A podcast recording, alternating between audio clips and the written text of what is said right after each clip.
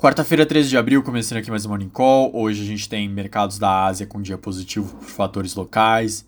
A Europa está em queda diante de dados de inflação que começam a preocupar ainda mais a região. E o dólar também tem um dia de queda. Ontem, os Estados Unidos mostraram uma alta de 1,2 na inflação entre março e fevereiro, com inflação ao consumidor, na comparação anual 8,5, maior desde dezembro de 1981. No Reino Unido, hoje, comportamento bem semelhante alta de 1,1% em março e 7% na comparação anual.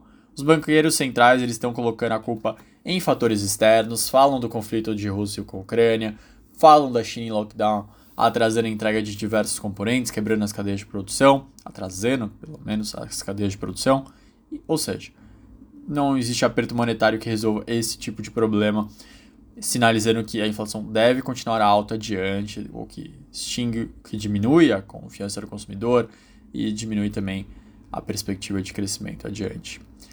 O último destaque externo vem das exportações da China, ou melhor, da balança comercial da China, que teve as exportações crescendo 14,7, mercado esperava 14, e as importações recuaram 0,1. Com isso, a balança comercial teve um saldo positivo de 47 bilhões de dólares. Aqui no Brasil, a PUC Paraná apresentou seu estudo sobre a cesta básica, eles divulgam isso mensalmente. A inflação ela disparou na cesta básica.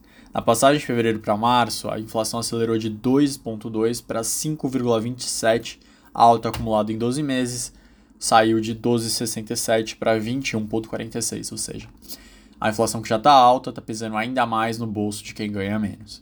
E por fim, o último destaque vem da Ambima, que destacou que no primeiro trimestre desse ano as empresas bateram recorde de captação, 105,2 bilhões de reais.